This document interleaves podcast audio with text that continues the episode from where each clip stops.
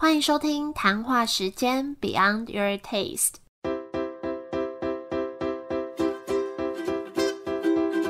我是佩佩，谈话时间是我和 Irene 创立的美食平台，我们将会在这里挖掘美味餐点以外的小巧思与故事。一月份台式料理的第三集专访，我们邀请到一间早餐早午餐专卖店，他们叫做软实力，食是食物的食，在台北市行天宫附近，以台式早餐为核心出发点，发想到菜单上的每个口味跟店里面的每个小细节。我觉得从我第一次去店里用餐到和他们录音的过程啊，听他们分享餐点的内容跟命名由来，都觉得非常有想法跟创意。那就来听听他们的分享。欢迎今天的来宾雅芳。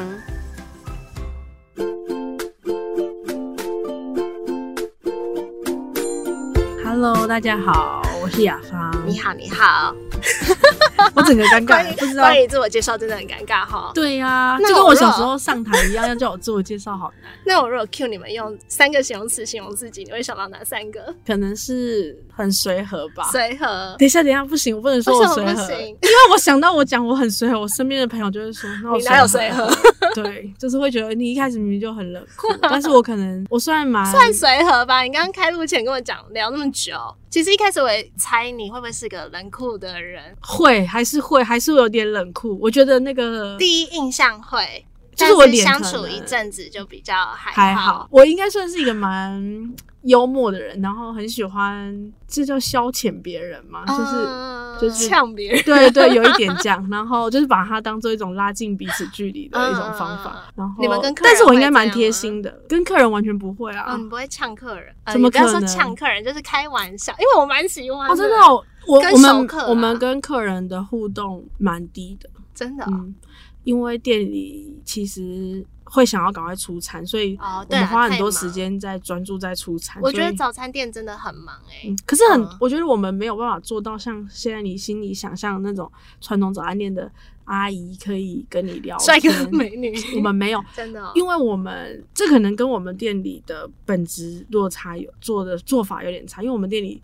的餐点完全是没有在叫货的，所以就是基本上我们花很多时间在备料跟出餐。对，我根本没有什么空。我我看到的这种形态的早餐店、早餐店好像都是这样，就真的很忙很忙，然后备料出餐。对啊，一直这样子。对，你知道为什么要问你这个问题吗？因为我常常觉得，尤其是小店呐，一个经营者的个性就可以延伸到你这间店的是大概怎样的个性。哈，可是我我要讲的就是，我们一直在塑造我们这间店的。个性可能跟你你说你幽默，其实看那个名字跟你们的 slogan 就可以感受出来一点点什么人生硬着干哦。嗯，对，我觉得我是一个会抱怨的人，我是一个对生活，我曾经的工作就是我对生活、对人生的不满意，我是一个很会抱怨的人，可是我也会。希望转念一下，说那些抱怨对我来说也许是好的。嗯，我跟我的合伙人常常告诉我们自己，是说也许现在很痛苦或什么的，但是我们接下来应该会感谢自己之类这种话。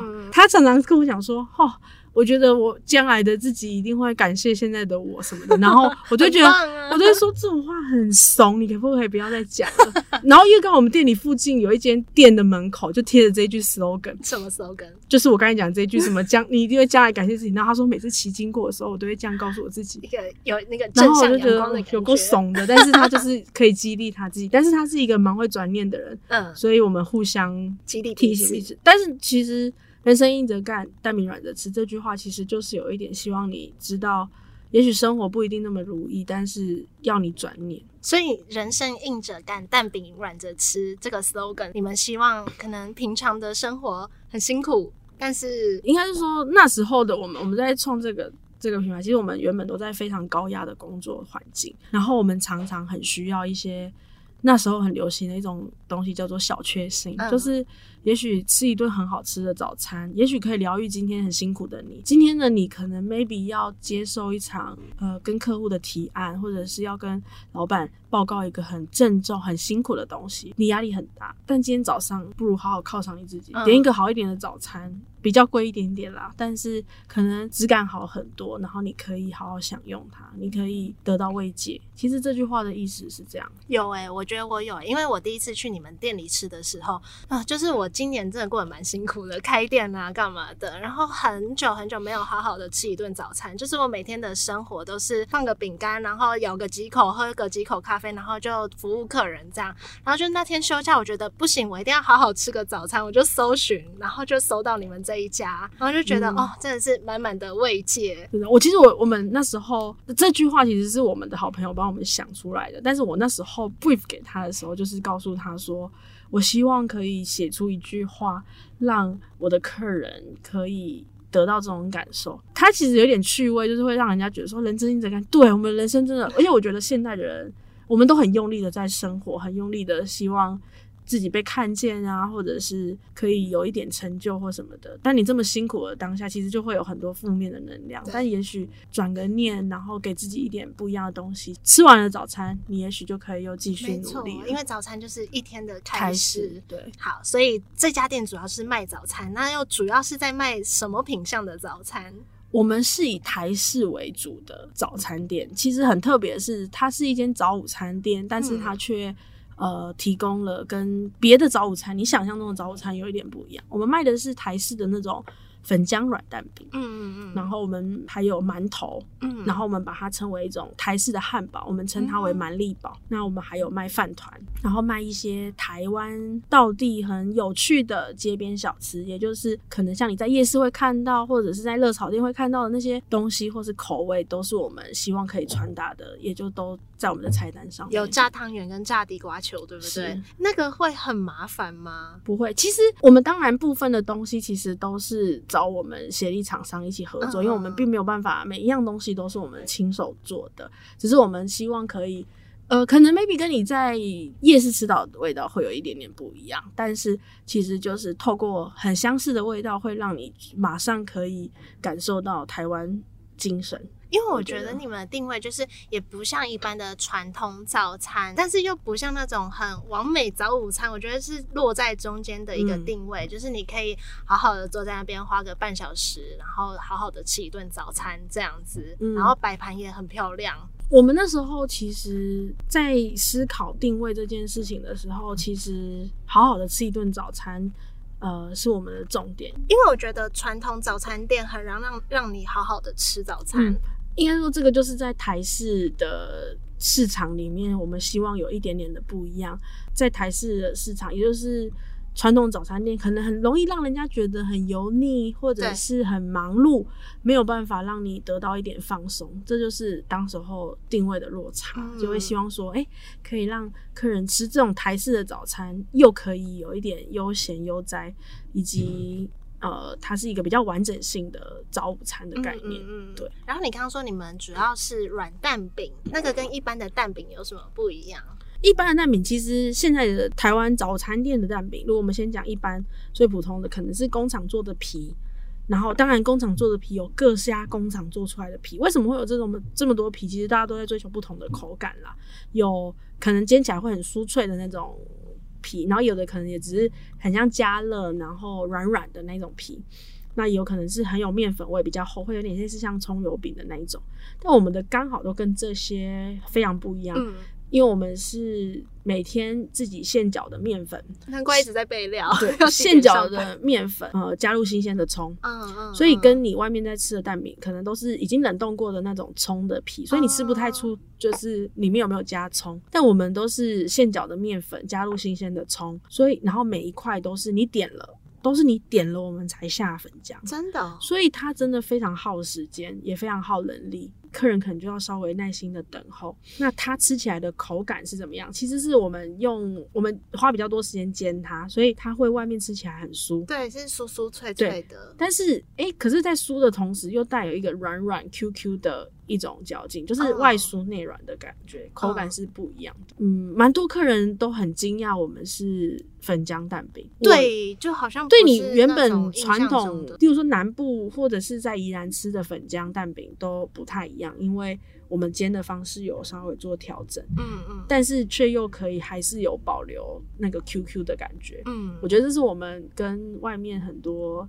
蛋饼的落差不一样。然后我印象最深刻的是你们很多特别的口味，嗯像是花椒麻辣香肠，就是这种 idea 是怎么想的？其实我们真的是从自己的生活经验去去发想，我们到底要做什么样的口味。但是讲真的，我也不是一个餐饮业出身，所以我我只是回想我自己吃早餐店，那外面西式的早餐店这么多，所以我是先从西式的口味是什么反推我我也能做什么嗯台湾的味道。我只是一直希望可以着重在台湾的味道这件事情。是然后我就去想说，嘿，那台湾有我早上有时候会去吃尾鱼蛋饼。我想到我小时候，我阿嬷有煎过类似像布拉提蛋，我发现布拉提蛋很好吃，诶，那我来试试看布拉提蛋饼好不好吃。我们一试之后发现，诶，好好吃哦，所以我们就产生了，所以我的鱼就跟台式的鱼做了连接。嗯嗯，后来我们就在想，诶，很多人喜欢吃热狗，因为其实热狗卷热热狗狗，蛋饼，对。嗯然后我想到那台湾热狗是什么？台湾热狗很多人都会讲是香肠嘛。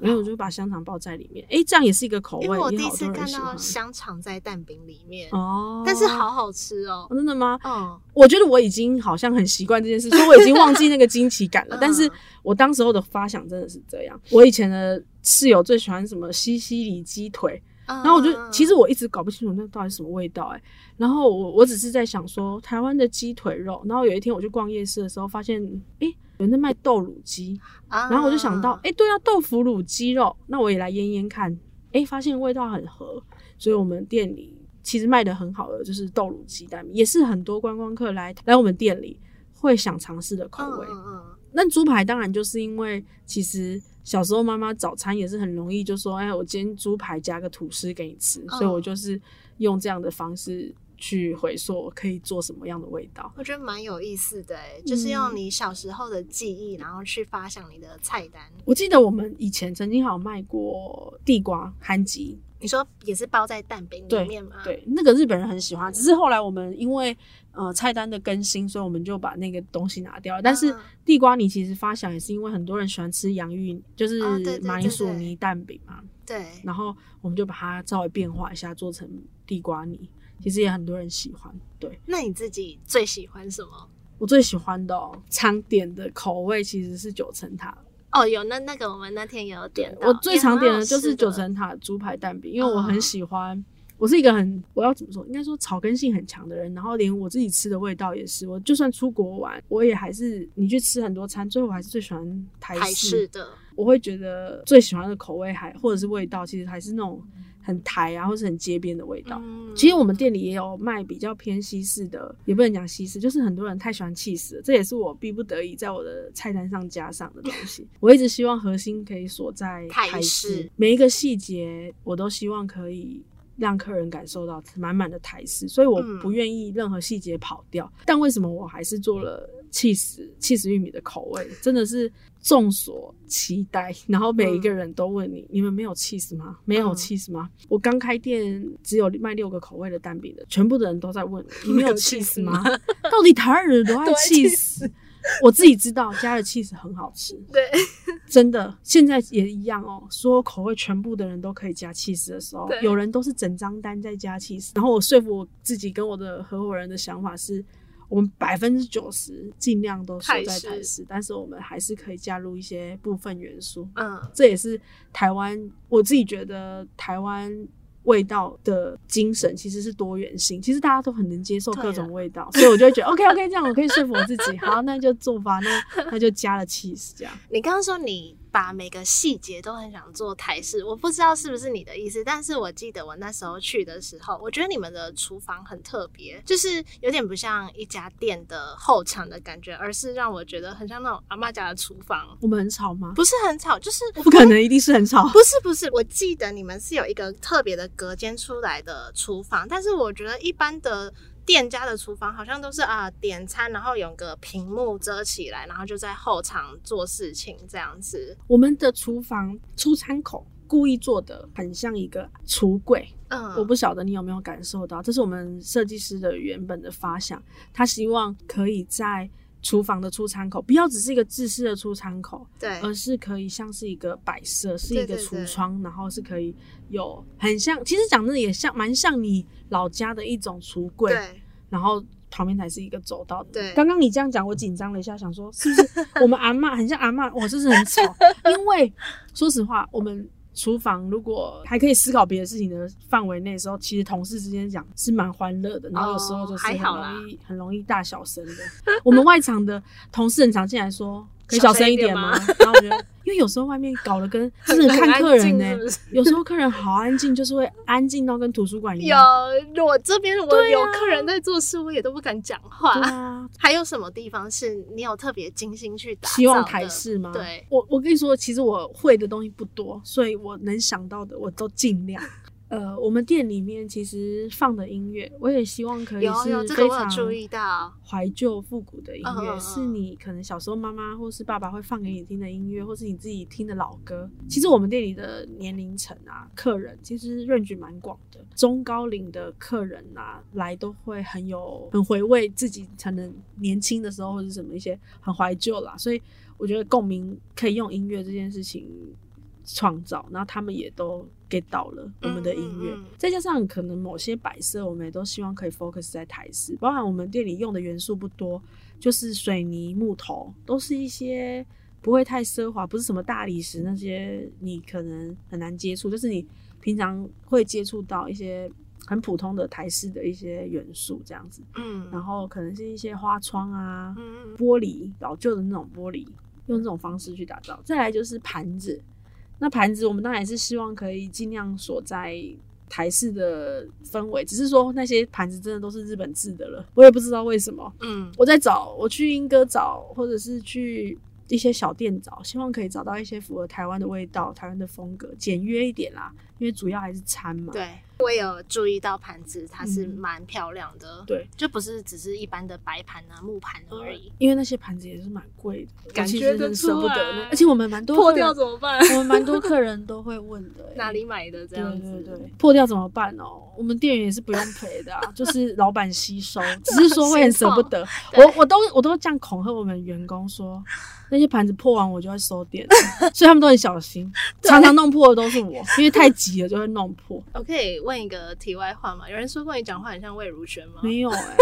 怎么可能？刚刚我刚刚一直想，我觉得好熟悉的感觉哦，然后是谁是谁？但是是蛮好的那个，毕竟人家是那个哎、金曲。对呀、因为我完全不会唱歌，我只是 觉得真的吗？好，那你们那时候叫软实力有什么特别的意思吗？我先从为什么会有这个名字开始好了。一开始其实真的是因为我们卖的就是软的，蛋饼。它的特色就在软蛋饼嘛。我们一直都说我们在卖软蛋饼，所以我们的发想就觉得，那我们这个名字应该要让人家马上可以 get 到特色在哪里，所以就想着软这件事情。我们原本其实是这店店的蛋饼，其实是我们在以我的合伙人他们家学的，嗯他们叫做力丸，嗯力是力量的力，丸是丸子的丸。为什么这个名字？这个名字是日本的名字，翻译就是他们的长辈取的名字，会有这个力丸这个名字。我们也不是硬把它兜，只是我们当时候呃去那里学，然后花了很长的时间在那里学蛋饼的做法。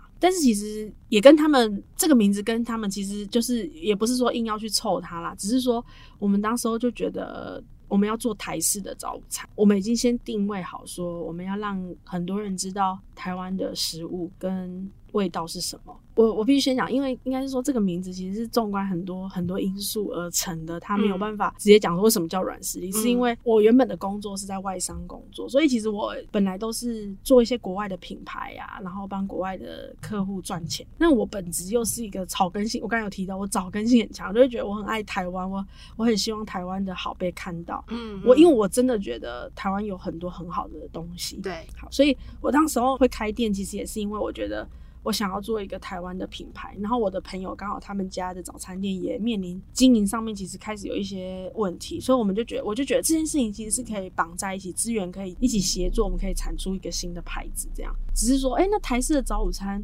我们到底精神是什么？我就、嗯我们就去想说，其实台湾的食物就是一种很棒的软实力，嗯我们所谓的这个软实力，就是跟硬实力的落差嘛。硬实力可能是你的呃军事啊、外交啊这些嗯经济能力，可是其实我们去回想，呃，美食到底是为什么可以是一个很棒软实力？其实它促进的可能是很多人来台湾玩啊，他可能会来一次，哎、他发现很好玩，然后说东西很好吃，可是他会一愿一一来再来。其实我后来发现，他们都是因为台湾的食物真的很好吃。嗯，讲真的，台湾不大，台湾小小的，去过的地方很多都去过了，可为什么他还是一来再来？因为我觉得是那个食物的魅力，让他们可能很愿意一来再来。嗯嗯所以就是非常理所当然的，台湾的美食是绝对可以撑起一个很棒的软实力。嗯所以也就因为这样子的机缘之后，发现哎、诶其实我们真的可以兜起来。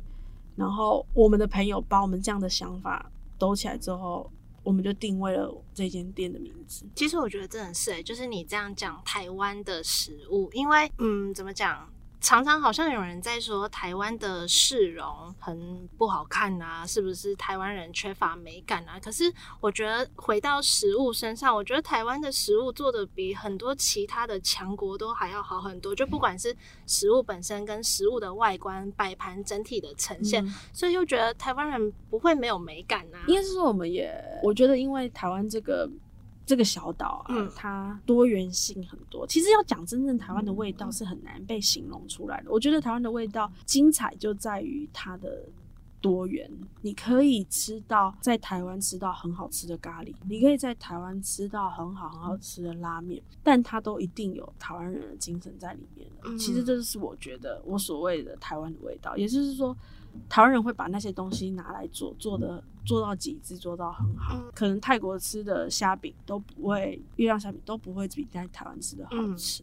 我只是呃觉得我们应该可以用这样的方法成为一个很棒的观光实力。嗯我很，其实我们店里也是哦，我很希望很多人愿意尝试新的味道。就像我自己很喜欢旅游，我去到国外，我会很希望可以去他们的小店吃，因为我会觉得这就是他们的特色。所以我也很希望我可以成为别人观光的选项、旅游的选项之一。嗯，为什么选在行天宫店？也是因为比较多观光人潮嘛。只是我们刚好开这间店的时候遇到疫情，所以刚好都不能来。啊好，第一是这样，第二是我们那时候锁定的客人客群，其实就是我们希望住商，就是有住宅、嗯也有商业，但是又希望它有一点观光魅力在。嗯刚好行天宫就是一个台北市非常重要，呃，可以让很多外国人会想要参观的地方。你考量的很周到哎、不管是像名字，因为我们其实我们已经有一间，之前有一间店在信义区嘛，信义区那一个点，其实我观察我们，我当时候在那间店的观察是，我们的客人啊，小小的遗憾就是他不能成为一个他今天旅游的 tour。我回到我刚刚讲的，我很喜欢旅游，所以我会很在意。那如果我去到这个点，我可不可以接着下一个点？我可不可以一起成为一个旅游的路线？嗯所以我我我只是先替我的客人先想好，我希望他们可以成为一条路线。那当那时候其实是我妈来，我妈跟我爸来台北玩的时候，然后我要他他们来我店里吃，可是他们要等，不好意思，我爸跟我妈也是要等等位置啊。但要等位置之前，我想啊，你们要去哪里？我哦叫他们走去一去零一。啊，好远呢！对我觉得啊有点远，啊，不然走去啊玩的附近没有什么地方、欸。我觉得那个点那个位置对我来说小小的遗憾是这样，嗯所以我在找下一间店的时候，我跟我的合伙人当然还是聚焦了非常，我们用非常非常多的条件去筛选，然后又刚好可以凑成这样子一个 tour 的行程的时候，嗯我觉得很棒。就是他可以在吃完早餐前后，然后去个什么地对方。，我觉得行天宫，嗯，不用把它想成是跟宗教有非常大连接，其实它就是一个古迹。其实现在那里也不会拿香拜拜，你可以进去里面看看。嗯我觉得，而且环境也很好。我们店里最近因为疫情结束，然后最近可能旅游真的蛮多的。其实来我们店里真的也会看到蛮多观光客的。你会觉得，身为一个台湾人，你在我们店里用餐的时候，你会发你会很感感动是，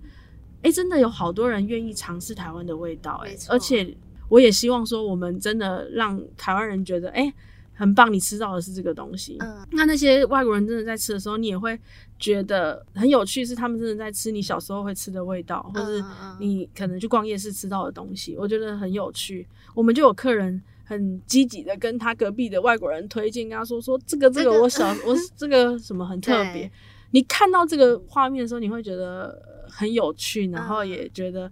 台湾人在推销自己。不是只有我自己推销，而是我的客人也在帮我推销错，那感觉很好。我觉得，因为我之前在美国一阵子，然后可能我的室友为了想要去吃台湾的食物，嗯然后练习用筷子，我就觉得这个很感人。然后他可能筷子就是拿得很好，嗯，哦，对就，一开始可能会拿不好，然后就为了想要吃台式料理，然后去练习，然后觉得很开心。我之前因为我们 IG 有一个 po 文就是这样，就是一对老夫妻，他也不会讲英文，所以我跟他也不中间其实没有什么连接，不知道怎么讲，但是他就在学习拿筷子。我记得我还 po 了一张我跟他们的合照，因为很有趣。我那时候可能也没有接触这么多外来的客人，然后教他们拿筷子，我觉得真的很有趣。他们在接学习接受我们的文化，就像我们也。会出去外面玩的时候，也在接触别人，我觉得那个互动是很有趣的。嗯，你刚刚说你在外商公司工作，嗯，那你以前是有想过你会开店的吗？没有哎、我以前就是会觉得我就是会好好继续在公司上班，然后我有一天一定要成为主管，然后希望可以 成为主管之后再成为主管的主管。那时候对事业心很重，很怕自己输给别人，然后会很希望被看见，嗯，很积极要。不是为了要赚更多钱，而是只是觉得想要我就是想要证明自己。对，但是有一天我也突然觉得，哇，我老板他们怎么都没有下班呢、我就觉得开店。比较好吗？我觉得有哎、真的哦、看你从哪一个层面好啦，但是我觉得对我自己生活作息比较好。真的哦，我以前上班很常加班熬夜，工作时间花很长，但现在是因为工作也是点开店进入轨道，你可以不用花那么多时间，不然呃应该也是蛮辛苦的。只要你要再开创一些新的，都还是要花那么多时间。只是进入轨道之后，你的生活会比较规律。嗯嗯嗯。可能之前的工作真的太不规律了。那你为什么会燃起这个开店创业的想法？其实那时候也是因为我在那个工作真的也遇到一些瓶颈，然后就是跟我朋友一起出国玩的时候，我们大家这样你一句我一句，然后我的朋友想开早餐店，你说现在合伙这个朋友，嗯，另一个合伙人他嗯那时候想开一间早餐店，然后我们三个人就兜着兜着就一起。去找店面，然后一起去宜这么突然店面哦没有，我们我记得我还在公司上班的时候，然后我们三个人就在传讯息，就说：“你确定吗？真的确定我要去提离职喽？” 然后另外那个人就说：“你确定吗？”然后我们就问说：“你提了吗？提了，真的哦、你去提了，那我也去提了。好啊，那我也去提。这样 这么真的，我我我都还记得那时候我才刚换一个工作而已，嗯就是我又才刚换一个工作，然后他说你去提了，我真的要去提了哦，然后这样你一句我一句的，我们三个就都提离职。嗯，就开始投入开店这件事情。你要说冲动吗？也是有一点冲动啦。我觉得需要带一点冲动，想太多最后可能会没有办法。对对，就觉得说啊，顾这个顾这个好累、哦，好了算了我还是继续上班好了对但也因为有一点冲动，原因是因为我觉得我当时候有一种不会怕失败的心情怎。么说？因为我我觉得我的工作，就那时候的工作，就算我去创业失败了，回去我还是有工作，嗯嗯嗯，然后那就试试看啊，也许转换一下。当做一个 gap year 这样子。对我那时候比较多是觉得，我就试试看，说不定那个成为我的副业，嗯，那我就去试试看嘛。那你这样开了六年的过程中，你有没有什么特别印象深刻的事情？你就讲体悟这个问题，我真的是也没太有认大了，对，因为我觉得我现在就还在进行式，好像很难，已经有很大的体悟，因为我就是在这件事情你六年很很久嘞、因为你每天也都在那些生活里。可是我觉得我 我是一个对生活也一直都在观察的人，就我会一直想，现在这样子是我要的吗？嗯我其实也不确定，但是我一直在跟这样的生活呃相处，就是找到一个好的 tempo，然后让自己可以很快乐。很多人会对。呃，你是老板，好像有很多想象，会想象你是不是什么时候不用做了？你是不是都 对？然后你是不是都要去不去？然后管你的员工就好了。哇，你们讲的真简单。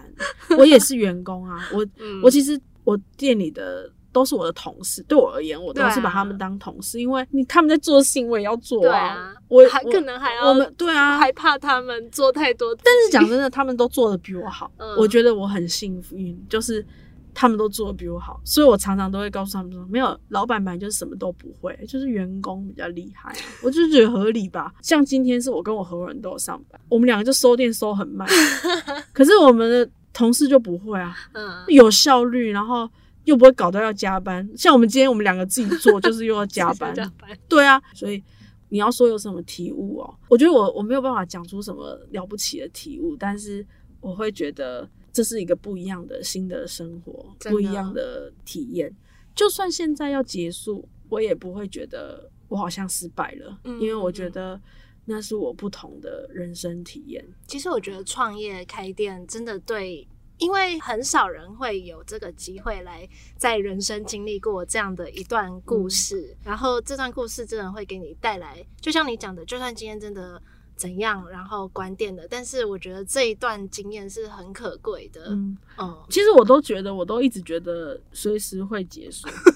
我这样讲很奇怪，我觉得我员工会不会很害怕？不是这个意思，应该是说我我一直都觉得结束我也不可惜，因为嗯我觉得我努力过了，然后我有这样子的经历。其实人生就是一段一直一直走下去的旅程嘛，所以呃，这一段不要一直觉得，不要一直扒着这件事情一直要做到老，我一直不用一直想着说这件事就要做到退休，或是这间店要成为百年老店，我完全没有这样想，我完全我想的就只是说，呃，日子这样子继续过下去，每一天都过得很很踏实，而且很努力，这样就可以。就是我每天嗯。然后都过得下去，然后钱可以够用，然后嗯员工也都很快乐、很健康，这样就好了。因为嗯。结束也不代表什么，就像员工离职一样啦。对啊我觉得我的看待就是这样，有更好的未来那就好啊，对没有，关就。祝福，然后开心我们曾经相处过。对，所以最大的体悟不是什么了不起的一个理一个人生道理，不是，而只是我告诉我自己，是我正在一段很棒的经历里面。我觉得这样很好啊，就是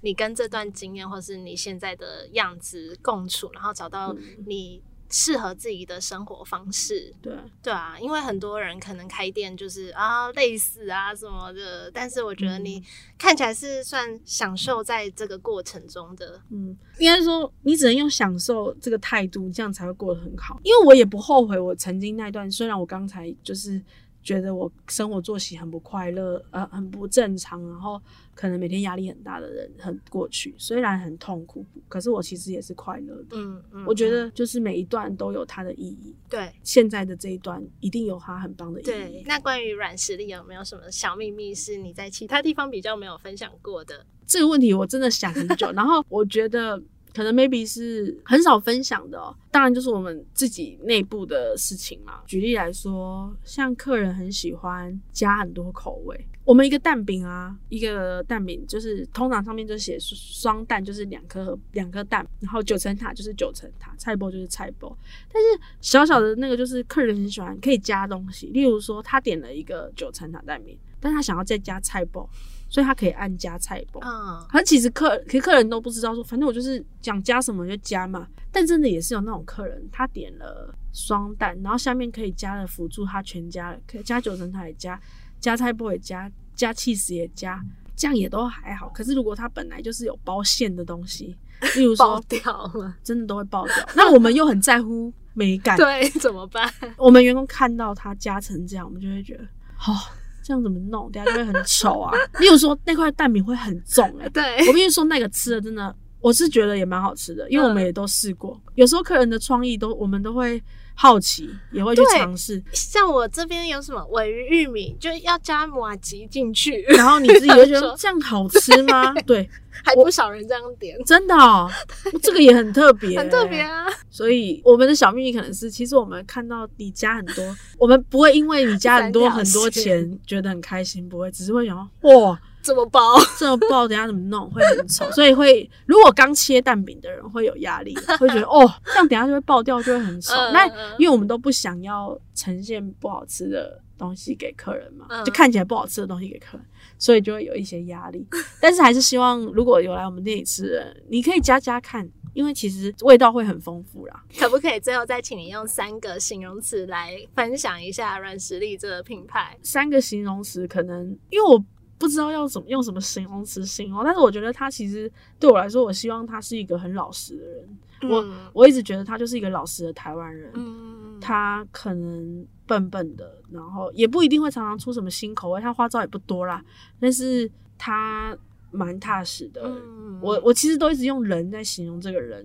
这个这个品牌也是我本来一直在塑造他的形象，就是他不会就是就很实在，对可能你的用料很实在，你的做法，我我希望他是这样，所以我也很希望我不要有一天被迷失去做了什么嗯我不喜欢的事情，因为嗯卖给客人吃的东西，所以我们环境卫生我也是非常非常要求，因为我我希望客人就像在认识他，认识一个嗯。诚实的人，对嗯他是很诚实的人，所以很多人会觉得我们东西可能价格蛮贵的，但是我必须说我们真的也用的材料、用的食材真的也都光你说你每个蛋饼这样子饼皮这样做，嗯对啊，诶有时候葱也很贵，我真的是舍不得再撒 耶。但是就是你又会觉得前面都有，对你不能这一个没有，我也有在我们 IG 上面告诉客人说，其实 CP 值真的没有所谓的 CP 值，你会吃到便宜的东西，都是一定有有人在里面做什么，就是你可能不一定知道而已。啊但我我必须说，我们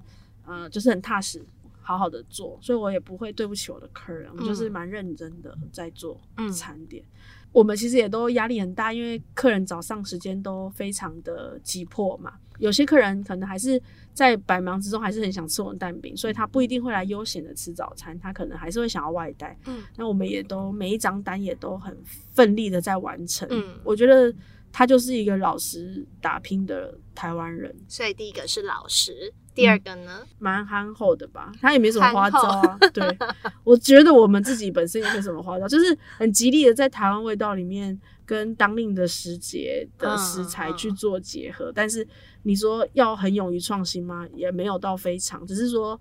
偶尔会有一点小小小的心意，也许大家可以来试试看啦，这样子。嗯，最后一个该不会又是同义字吧？真的吗？我刚刚已经这样顺老同义字。老实憨厚差差不多多啊，我们哦，对了，你看你也想那个第三个诚恳，没有没有，我想想看哦，这跟跟你刚刚访问我一样，就是他其实也算蛮幽默的人啦。我觉得，就是如果要形容这个嗯品牌的话，也会是蛮幽默的。因为，诶可是我真的要讲他很幽默，真的只有我们自己厨房里面的幽默。我觉得例如什么幽默我默还？真讲不出来哦。我想想，你说你们平常互动吗？我觉得我不应该要用幽默，因为我觉得我们客人可能感受不到我们的幽默。可是我觉得我们应该还算贴心。其实蛮多常客我们都记得的，嗯嗯，对知道他们的喜好，对，不一定会跟他，就是不一定会，呃，好像以前那种美而美的那种互动，但是其实都记得。例如说，常常来买饭团的李先生，或者是常常订很多大单，然后他都放在他后车厢，所以我们都会叫他嗯后车厢先生。后就是我们会对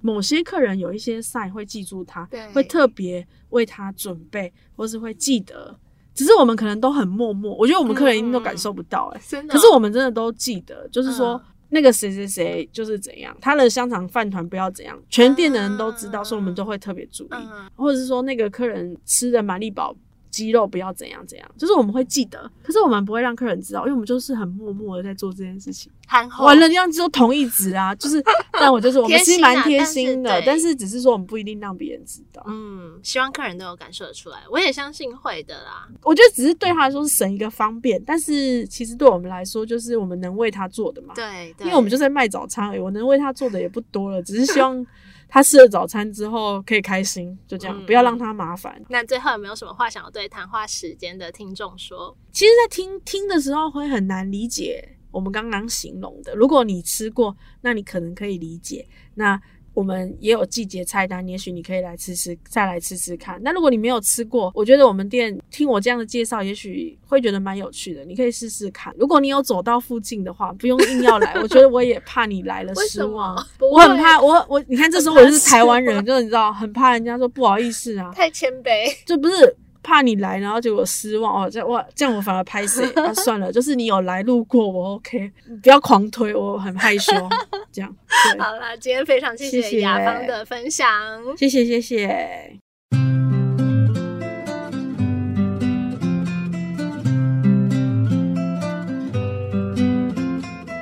谢谢雅芳精彩的分享。我觉得当他在说软实力命名由来之一，是因为觉得说台湾的食物就是台湾的一个很棒的软实力，这点我也特别有感觉。因为这几年观察国内国外的餐饮市场啊，真的必须说，呃，台湾在学习呀，在文化包容、食物的口味风味跟整体视觉服务的呈现上面，都做得非常的好。那我也很喜欢他在分享口味发想的来源这一块。从小时候记忆中，阿妈的布拉提炒蛋加进蛋饼，然后把西方的热狗跟台湾的香肠做一个对比，觉得这样子发散性思考的创意很棒。然后也觉得，就像节目里面提到的，最近都觉得好好吃早餐很重要，也很幸福。那也是因为这样，我才会认识软实力这个品牌，在繁忙的生活中可以好好的坐下来。那虽然卖的是蛋饼啊、饭团之类的传统早餐，可是可以放在漂漂亮亮的盘子上，然后听着店里的怀旧歌曲，